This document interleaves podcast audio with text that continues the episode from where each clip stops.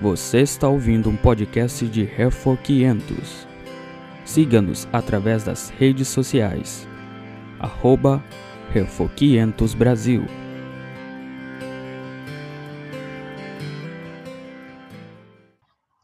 E hoje vamos tratar de um tema também fundamental acerca do ser de Deus e que tem implicações diretas na nossa vida, na maneira como devemos é, nos comportar e nos conduzir neste mundo como cristãos e também na maneira como devemos adorar o nosso Deus. Eu estou falando aqui da santidade de Deus, a santidade do Senhor.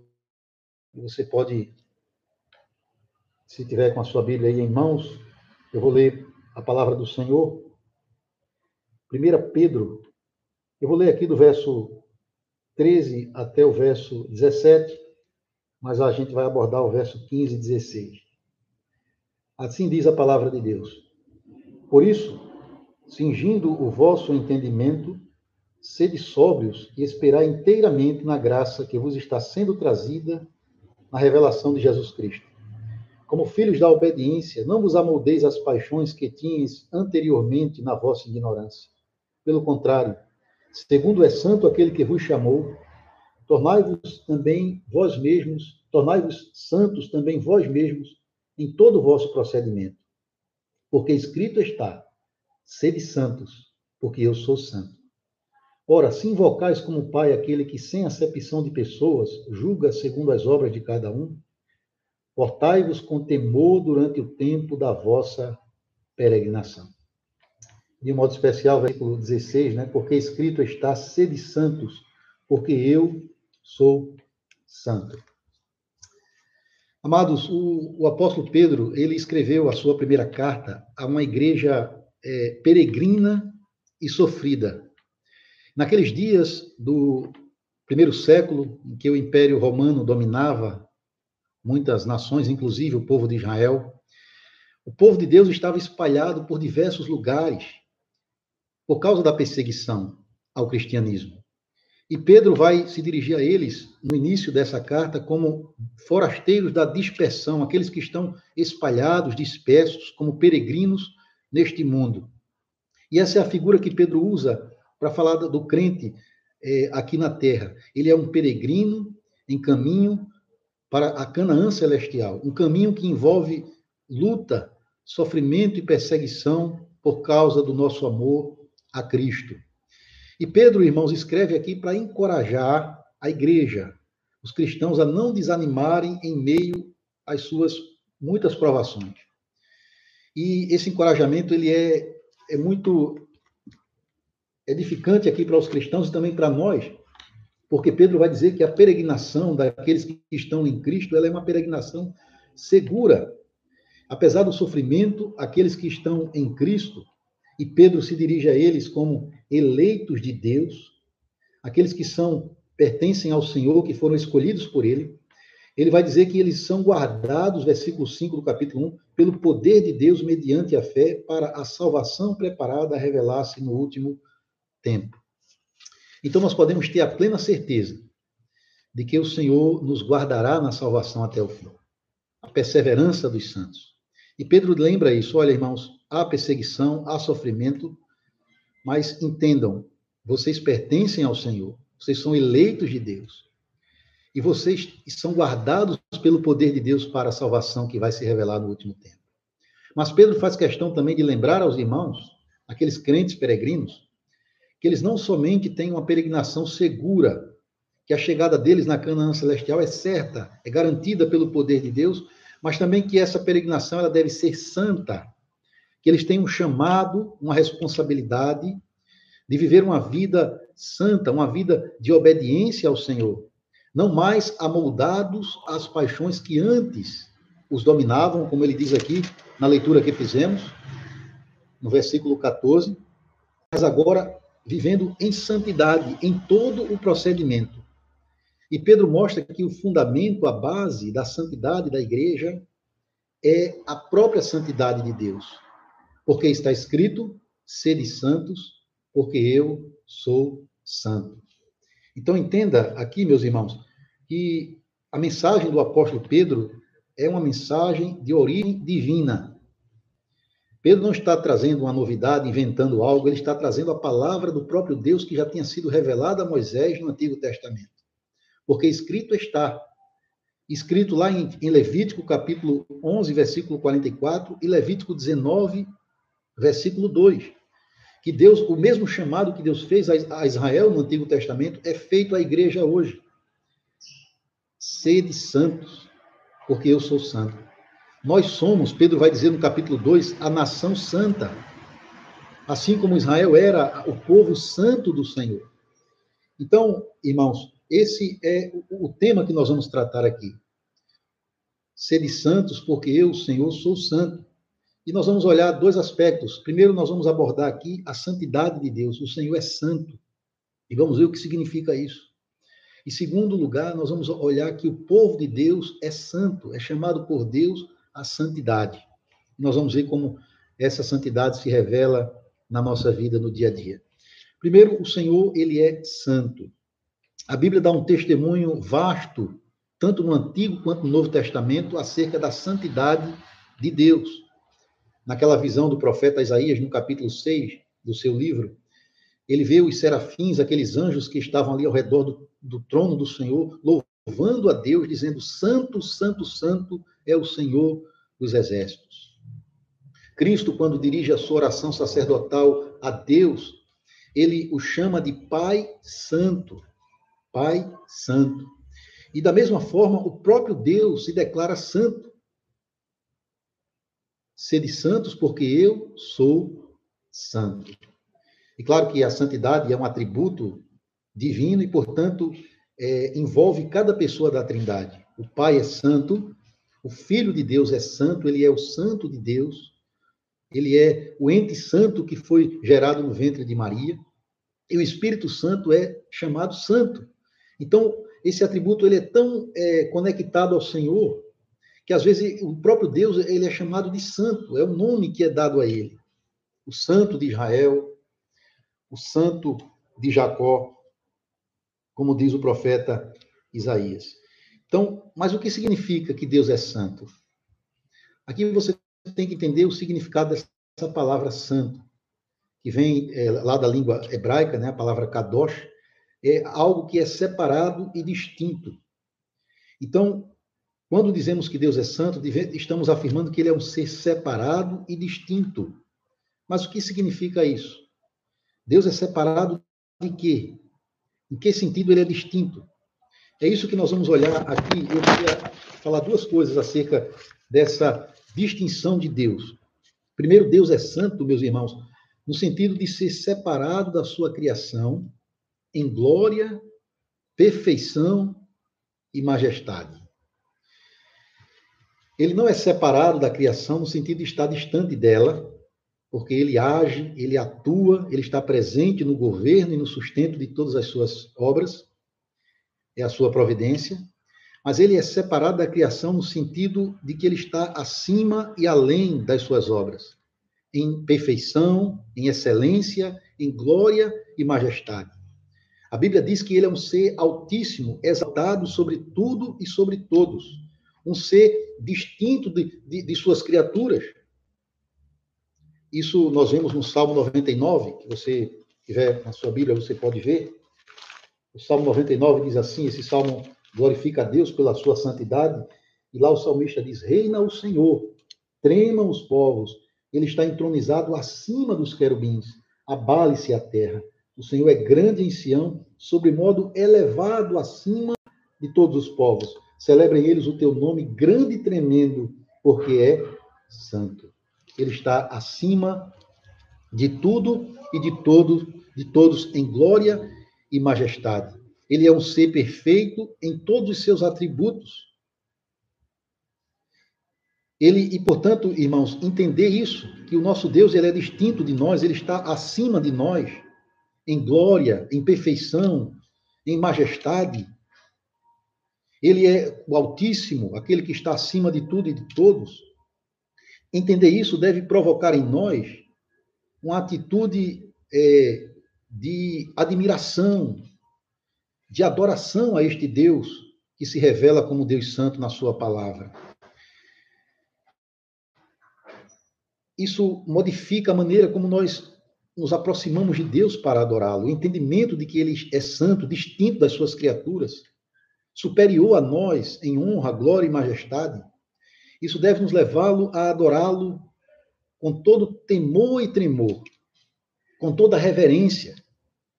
Como diz o, o, o livro de Hebreus, no capítulo 12, aqui o escritor ele fala assim, no verso 28 e 29, por isso, recebendo nós um reino inabalável, retenhamos a graça pela qual sirvamos a Deus de modo agradável, com reverência e santo temor, porque o nosso Deus é fogo consumidor.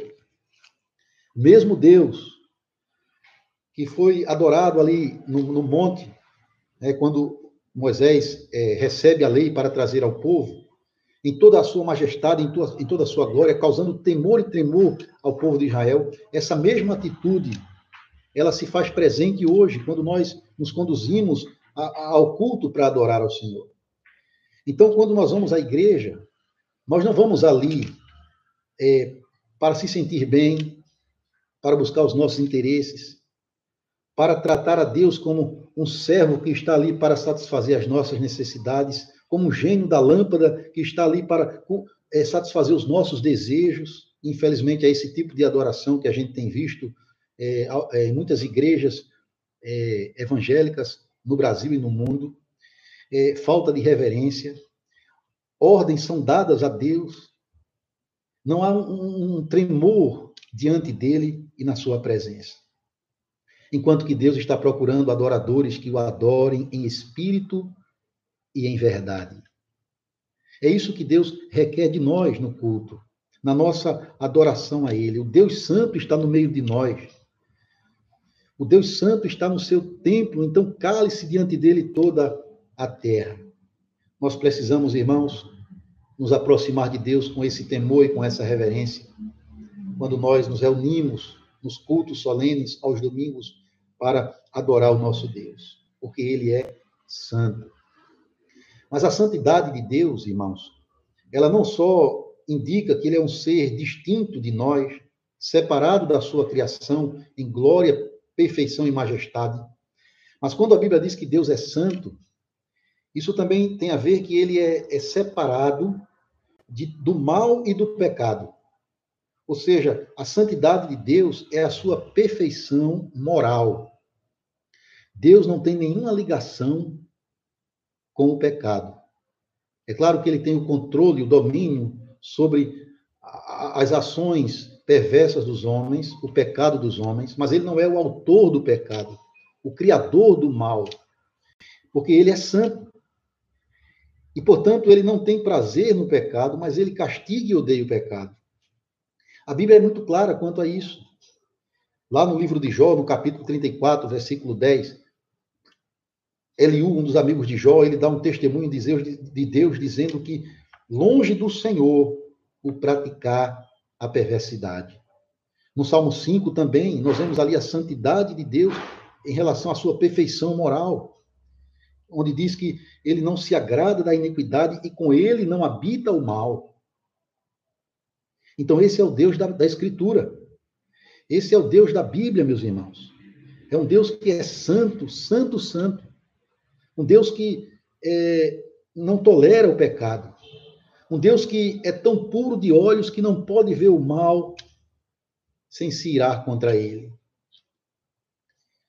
E, portanto, muitas vezes o Senhor apesar de ter dado a sua instrução, orientação ao seu povo para ser um povo distinto da, dos outros povos da terra, vivendo em santidade diante dele. E quando o povo de Deus se desviava da santidade, se voltava para a iniquidade, para a idolatria, a mão de Deus pesava sobre o pecado do seu povo. E nós vemos expressões da santidade de Deus, dessa perfeição moral de Deus, primeiro na sua lei, na santa lei de Deus, os dez mandamentos. Uma característica dessa lei que revela a perfeição de Deus é a sua santidade. Os mandamentos de Deus são santos. A lei de Deus, ela é santa, porque ela revela, ela manifesta a, a perfeição de Deus, a santidade de Deus, o seu ódio ao pecado, a sua disposição em castigar o pecado do homem, mas também um chamado ao povo de Deus a obedecer esta lei para viver em santidade diante dele. Então, o nosso Deus, ele é santo no sentido de ser moralmente perfeito, sem mancha, sem nenhuma ligação com o pecado. Então, é uma blasfêmia quando alguém diz que Deus é o autor do pecado. Ele, ele decreta, ele, ele governa todas as coisas. Até o mal está debaixo da sua soberania. Mas ele não é o autor do mal. Ele não comunga com a iniquidade. Longe do, do Criador o praticar a perversidade. Irmãos, esse tema da santidade de Deus, que envolve o seu ódio pelo pecado, a sua ira contra a maldade dos homens, isso precisa ser ouvido com urgência na pregação do Evangelho nos nossos dias. A santa lei de Deus, que proíbe o pecado, que confronta o pecador na sua miséria, ela precisa ser pregada. É muito triste, irmãos, quando nós vemos nos dias de hoje a falta de pregação sobre a santidade de Deus e da sua lei nos púlpitos de muitas igrejas. Não se fala das, dos mandamentos do Senhor. Não se diz que Deus é um Deus santo que odeia o pecado e o pecador. Não se confronta o homem nas suas iniquidades. Não se chama pecadores ao arrependimento. Prega-se muito que Deus é amor, que, que o homem é bom, que o homem tem alguma coisa a oferecer a Deus de si mesmo, que o poder está dentro dele. É pregações de autoajuda centralizada no, no, no ser humano, massageando o ego do homem. Mas será que isso, de fato, tem promovido santidade, crescimento espiritual e salvação, esse tipo de pregação? Irmãos, as pessoas dizem: por que pregar sobre a santidade de Deus, o seu ódio ao pecado, a sua ira contra a maldade dos homens? Falar de pecado, dizer que Deus é santo, que ele não tolera o mal. Isso vai afastar as pessoas, isso vai assustar as pessoas. Temos que deixar as pessoas à vontade, dizer que Deus as ama profundamente e que ela deve vir a Deus como ela está e, e que não se deve ser confrontada de maneira nenhuma. Irmãos, isso parece compassivo, mas não é. Na verdade, se a gente tem compaixão do pecador, se a gente quer ver pessoas se convertendo ao Senhor e sendo salvas, como igreja nós temos que falar a verdade de Deus em amor. E essa verdade envolve a santidade de Deus. Temos que pregar que Deus é santo, antes de dizer que Ele é amor, porque Ele também é amor. Em breve nós vamos falar sobre isso. Mas temos que dizer que Ele é um Deus que, que castiga o pecado dos homens, que não inocenta, que chama pecadores ao arrependimento. Temos que mostrar ao homem a condição miserável em que ele se encontra antes de apontar para a saída e a esperança que há em Jesus Cristo. E o que é que a Bíblia diz de um homem debaixo do pecado? Que ele está alheio à vida com Deus, que ele é um filho da ira, que ele é um filho da desobediência, que ele, na verdade, está perdido, cego, ignorante quanto às coisas de Deus. O homem natural não conhece as coisas de Deus. Que ele está caminhando a passos largos para o inferno sem perceber. Então nós precisamos dizer a verdade em amor. Deus é santo. Para levar as pessoas a reconhecer os seus pecados, se humilhar diante de Deus e buscar a vida em Jesus Cristo somente. Eu quero dizer que a santidade de Deus é uma boa notícia para o pecador. Sabe por quê? Eu lhe pergunto, por que Deus enviou o seu filho ao mundo? Talvez você vai citar João 3,16.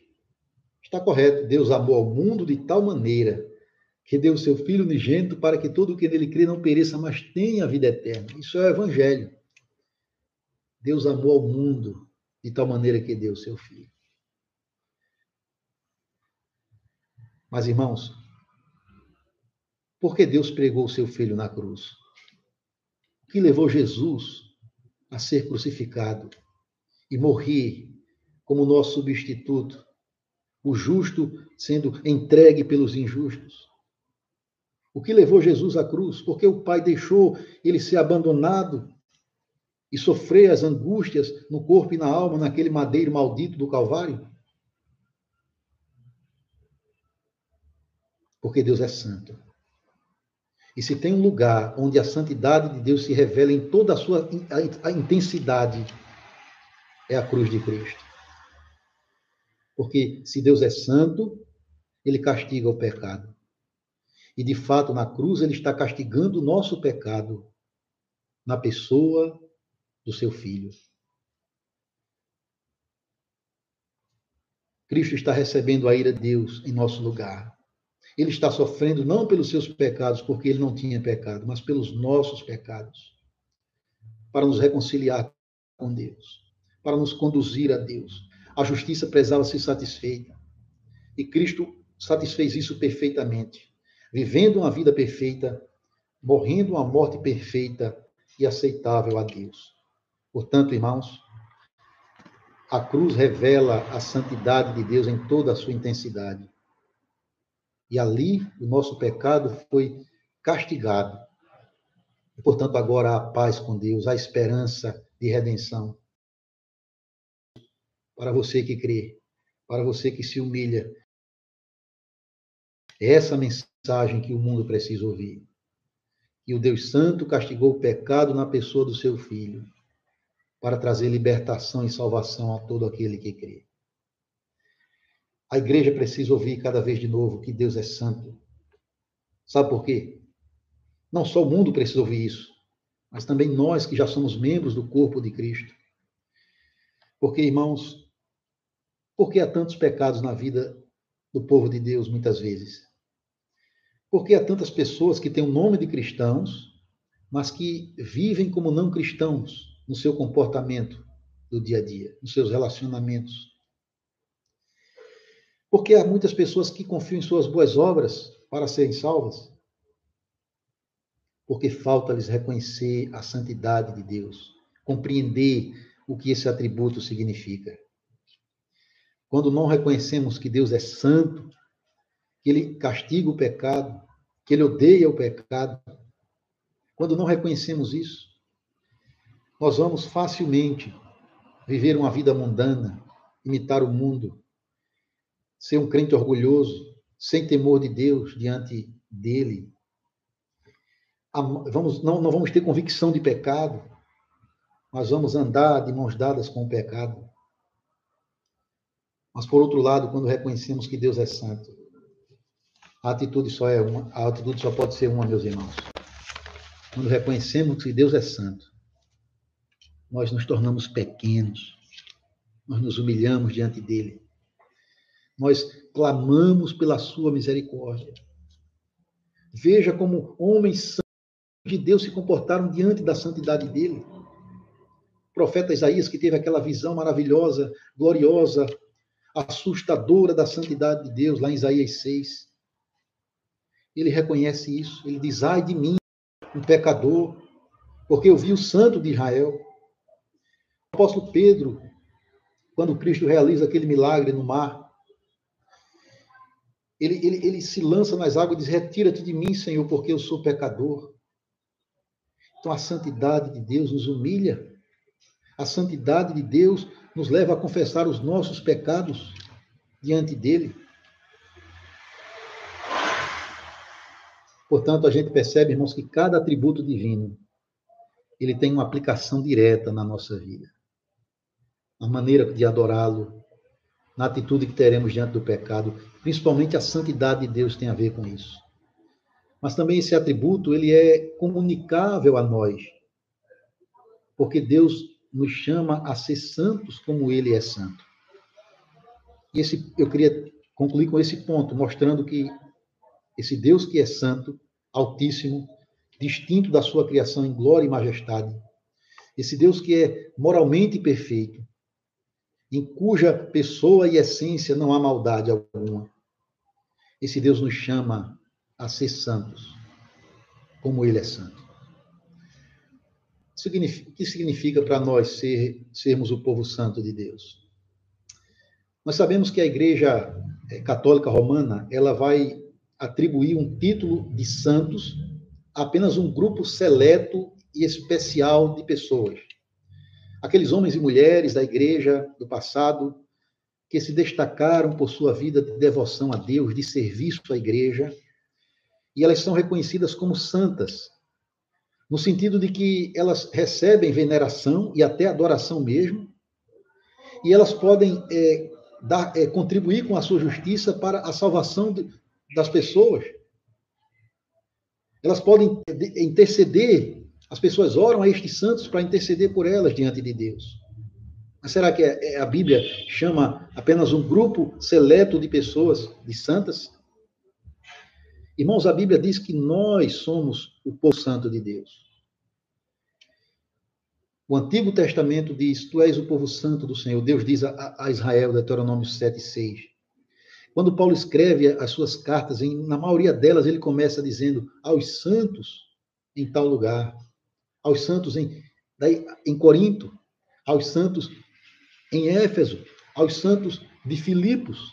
Ele está falando de todos os cristãos, de todos aqueles que estão unidos a Cristo pela fé. A igreja chama cada um de nós que estamos em Cristo de santos porque nós somos separados para ser dedicado ao Senhor. Então, cada cristão é um santo, não no sentido de ser perfeito em si mesmo, não para ser adorado, não para rogar a Deus por outro e contribuir com a sua justiça em favor de outros, mas para se dedicar ao Senhor, para servir somente a Ele. não significa ser glorioso e altíssimo como o nosso Deus, porque somos criaturas distintas dele, limitados e frágeis em nós mesmos. Não significa ser totalmente perfeito como ele é perfeito. É impossível para nós. Só Deus é santo nesse sentido.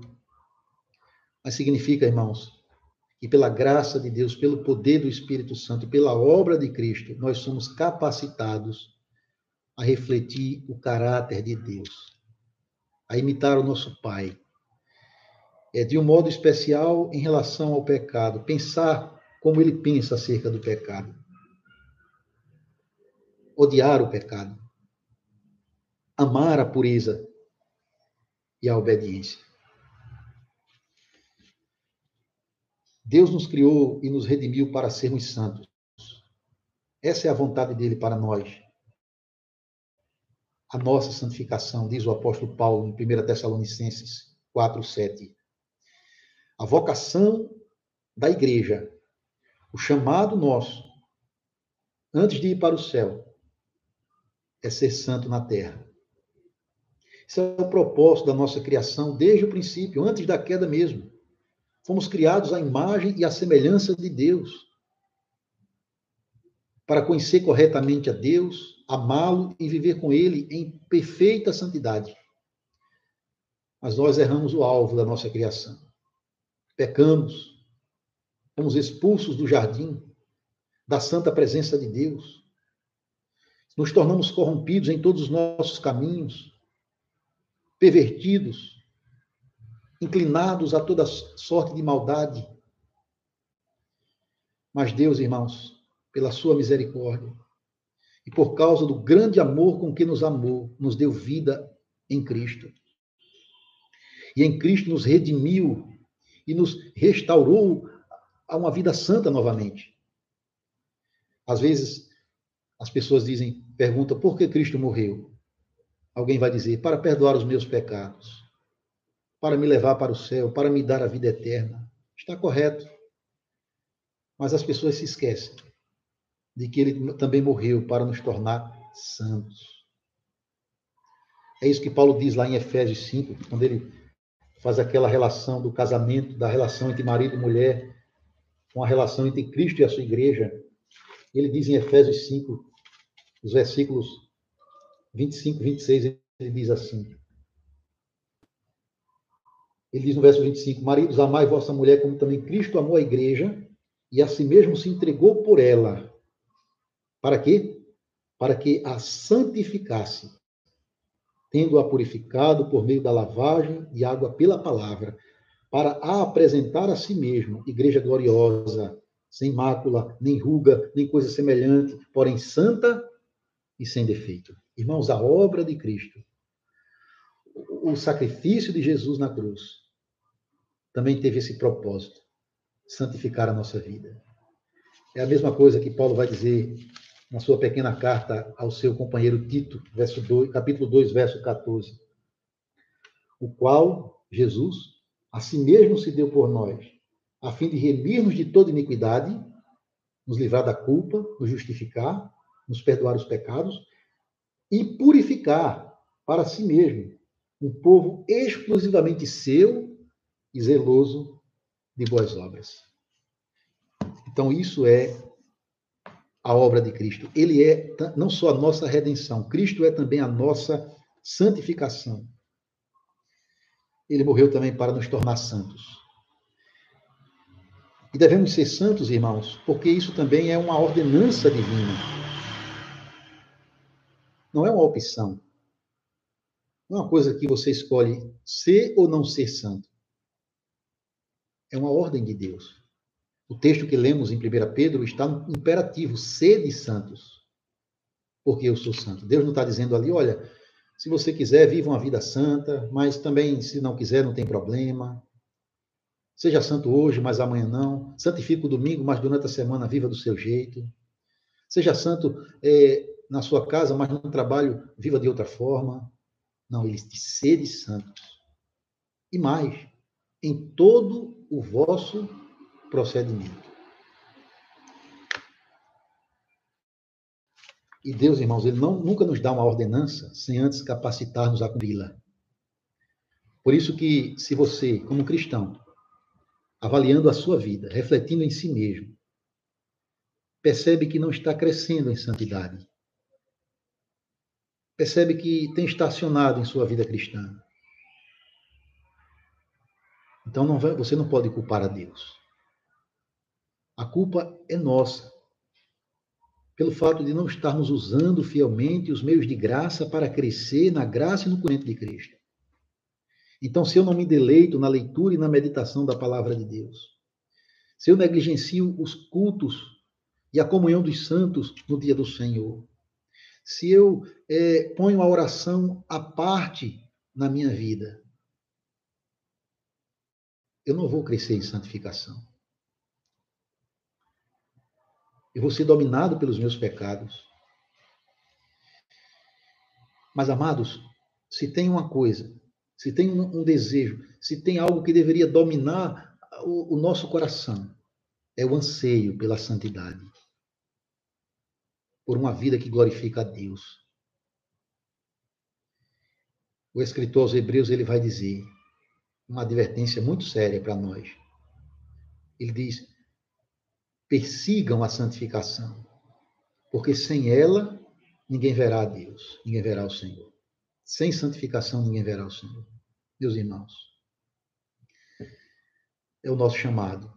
Tornai-vos santos em todo o vosso procedimento. Eu queria aqui dar algumas, terminando com algumas aplicações práticas de como essa santidade deve se manifestar no nosso dia a dia. O apóstolo Pedro ele vai dizer: sede santos é, porque eu sou santo. Ele, ele diz, está escrito. Isso está escrito em Levíticos capítulo 11, mas também no capítulo 19. O capítulo 19 de Levítico, ele vai começar dizendo exatamente o mesmo que Pedro vai dizer aqui. Ele diz assim,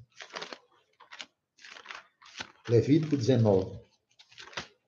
Ele diz assim: Ouça a palavra de Deus, ele diz: Disse o Senhor a Moisés: fala a toda a congregação dos filhos de Israel e diz-lhes: Santos sereis, porque eu, o Senhor, vosso Deus, sou santo. Se você está com a sua Bíblia, e se você, talvez se não tiver, mas você pode ler depois esse capítulo inteiro na sua casa, o Senhor vai começar a dizer como ser santo, assim como, como Ele é santo. Como expressar a santidade de Deus de forma prática. Ele começa a dar uma série de instruções acerca disso. E eu queria compartilhar alguma delas. Logo no versículo seguinte, ele mostra aqui uma forma de, de viver a, a santidade. E ser santo como Deus é santo. É obedecer a sua lei e, a, e os seus mandamentos. E ele cita no capítulo 3, no versículo 3, cada um respeitará a sua mãe e o seu pai. Primeira parte do versículo 3. Então, irmãos, no mundo em que prevalece a rebeldia, a rejeição da autoridade dos pais, dos professores, no mundo onde é, a rebeldia prevalece, o povo de Deus, especialmente os filhos da aliança, devem mostrar que são santos, respeitando, honrando os seus pais. Isso é ser santo, honrar o pai e a mãe. Mas ele fala também: guardará os meus sábados. Se tem uma expressão de santidade, é a nossa guarda do dia do Senhor. O mundo vê o domingo como um dia para lazer, para ganhar mais dinheiro com seus negócios. E muitas vezes cristãos são tentados a isso. Mas, irmão, se tem um testemunho da santidade de Deus para um mundo que despreza as boas dádivas de Deus como o dia do Senhor, o dia de descanso, o dia de adoração, é a nossa guarda deste dia. Lembra-te do dia de sábado, do dia do Senhor, para o santificar separar, usar este dia para se deleitar no Senhor e nas suas obras, descansar das nossas obras para se alegrar nas obras de Deus, na sua criação, na sua providência, na sua ação, de um modo especial, congregando com os nossos irmãos para ouvir a voz do Senhor e adorá-lo em espírito e em verdade. O mundo precisa ver, o mundo incrédulo precisa ver que o dia do Senhor para o povo de Deus é um dia deleitoso, é um dia festivo e também é um dia santo. Mas aqui ele diz mais. Eu posso também manifestar a santidade de Deus. No verso 9 e 10 ele vai dizer: quando eu exerço a misericórdia para os mais necessitados. Irmãos, aqui ele diz no verso 9 e 10: quando também cegares a messe da, da tua terra, o canto do teu campo, não cegarás totalmente. Nem as espigas caídas colherás da tua messe. Não rebuscarás a tua vinha, nem colherás os bagos caídos da tua vinha. Deixá-lo-ás, pobre ao estrangeiro. Eu sou o Senhor, vosso Deus. Então, notem, irmãos, que a santidade também se expressa mediante o exercício da misericórdia mediante o cuidado para com os necessitados. A ordenança de Deus é que aqueles do seu povo, depois que tinham feito a colheita, e aqueles frutos que caíam pela terra, deveriam permanecer ali, para que os pobres pudessem colher e se alimentar. Então, o chamado de Deus para nós, sermos santos como Ele é santo, em todo o nosso procedimento, envolve suprir as necessidades dos mais carentes. Que bom que Deus deu à igreja a diaconia, que é um instrumento, é um ofício é, dado, um ministério dado por Deus para o exercício da misericórdia. Então, a santificação envolve ter um coração generoso, aberto, para suprir a necessidade dos mais necessitados.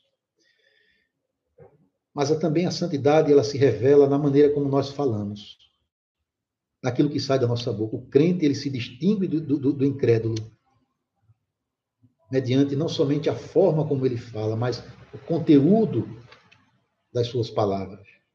E veja, aqui mesmo no capítulo 19 de Levítico, no versículo 11 e 12, ele diz: Não furtareis, nem mentireis, nem usareis de falsidade, cada um com seu próximo, nem jurareis falso pelo meu nome, pois, pois profanarias o nome do vosso Deus, eu sou o Senhor. E ele vai no verso 16: Não andareis como mexeriqueiro, como fofoqueiro entre o teu povo. Não atentarás contra a vida do teu próximo. Eu sou o Senhor. Irmãos, o que é que reina neste mundo quando nós vemos as palavras saindo da boca das pessoas? Mentiras, falsidades, calúnias, difamações, palavrões, piadas sujas, linguagem indecente, fofocas. Isso é o que prevalece e que leva à quebra de relacionamentos, que gera contendas e divisões entre as pessoas. Mas no meio do povo de Deus tem que ser diferente. Tem que haver uma distinção. Tem que haver santificação na maneira de falar. Isso, irmão, significa não só abandonar a mentira, a falsidade, mas falar a verdade em amor. Falar palavras que transmitem graça aos que ouvem. E assim, palavras que edificam e fortalecem.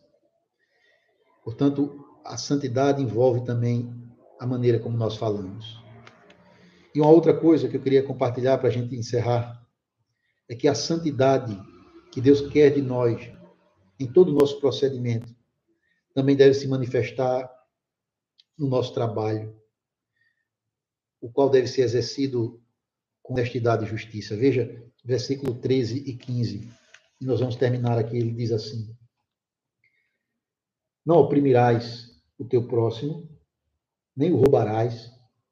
A paga do jornaleiro não ficará contigo até pela manhã. Então, qual é a ordenança de Deus para aqueles, por exemplo, aqueles que eram patrões, que tinham seus empregados, que tinham o jornaleiro, que era aquela pessoa que trabalhava um dia de jornada e que tinha que no final do dia receber o seu sustento. Aqueles que se serviam do trabalho dessas pessoas deveriam ser justos para com eles, pagar o seu, o seu salário e não oprimi-los e nem roubá-los. Isso, irmãos, é santidade no trabalho. Aqueles que são cristãos, que têm uma empresa, que são, são patrões, eles não devem se deixar ser levados por interesses gananciosos ou pela corrupção, mas eles devem fazer o bem e ser justo com os seus empregados. Mas também um empregado, um cristão que é, que é empregado de uma empresa, ele deve fazer o seu trabalho honestamente, fielmente e com diligência, glorificando a Deus, porque é a Ele que estamos servindo e não a homens. Portanto, santidade é algo que é, algumas pessoas dizem que santidade tem a ver com, com estar adorando a Deus em êxtase, falando línguas estranhas, é, estar 24 horas no prédio da igreja, ou fazendo obra missionária em países é, distantes que onde não há é, um cristianismo, onde há perseguição à fé, ah, essa pessoa é santa.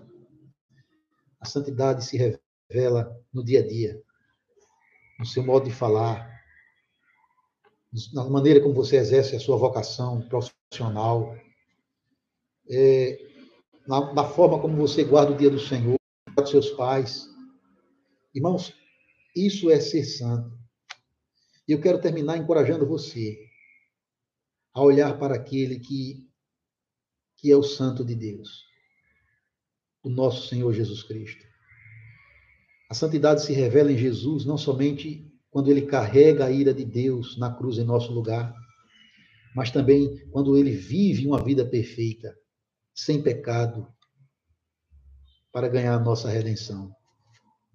Quando a gente lê os evangelhos, a gente fica maravilhado com a santidade de Cristo, com aquele que honrava o seu Pai e se submetia à sua vontade, com aquele que tratava a todos que vinham ao seu socorro com generosidade, com aquele que é, cujas palavras da boca transmitiam graça aos que ouviam. Ele falava das grandezas de Deus. E nenhuma palavra torpe saiu da sua boca. Aquele que foi misericordioso, que honrou o sábado e foi fiel até a morte. Ser santo, irmãos, é imitar a Cristo.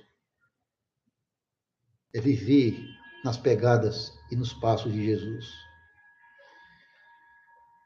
Você deseja um dia se encontrar com Deus na eternidade, viver na sua presença, ir para o paraíso, estar no céu, em pleno gozo e alegria com todos os santos, com todos os anjos. Você almeja uma vida eterna na presença do Deus triuno que é santo, santo, santo, se esse é o desejo do seu coração, então você precisa mostrar que é santo aqui e agora. Muita gente quer ir para o céu. Morre uma pessoa famosa, qualquer pessoa importante na sociedade, ela foi para o andar de cima. Mas muitas vezes aquela pessoa não viveu para Deus aqui, viveu para si mesmo. Agora imagine uma pessoa que odiou a palavra de Deus, rejeitou a santidade aqui na terra, como ela vai se sentir no céu, que é um lugar de perfeita santidade? Portanto, é uma incoerência desejar o céu, que é um lugar santo, onde estaremos na presença de um Deus santo, e rejeitar a santidade enquanto caminhamos aqui na terra. Que Deus nos abençoe, meus irmãos, na nossa peregrinação. Como eu disse lá no início, é uma peregrinação segura. Somos guardados pelo poder de Deus para a salvação revelar-se no último tempo. Fomos eleitos pelo Deus triuno para a vida eterna. Mas essa, essa peregrinação também, ela envolve santificação. Sem santificação, ninguém verá o Senhor. Que Deus abençoe e que a sua palavra habite ricamente no nosso coração para vivermos para a honra e glória do nosso Deus. Amém. Thank you.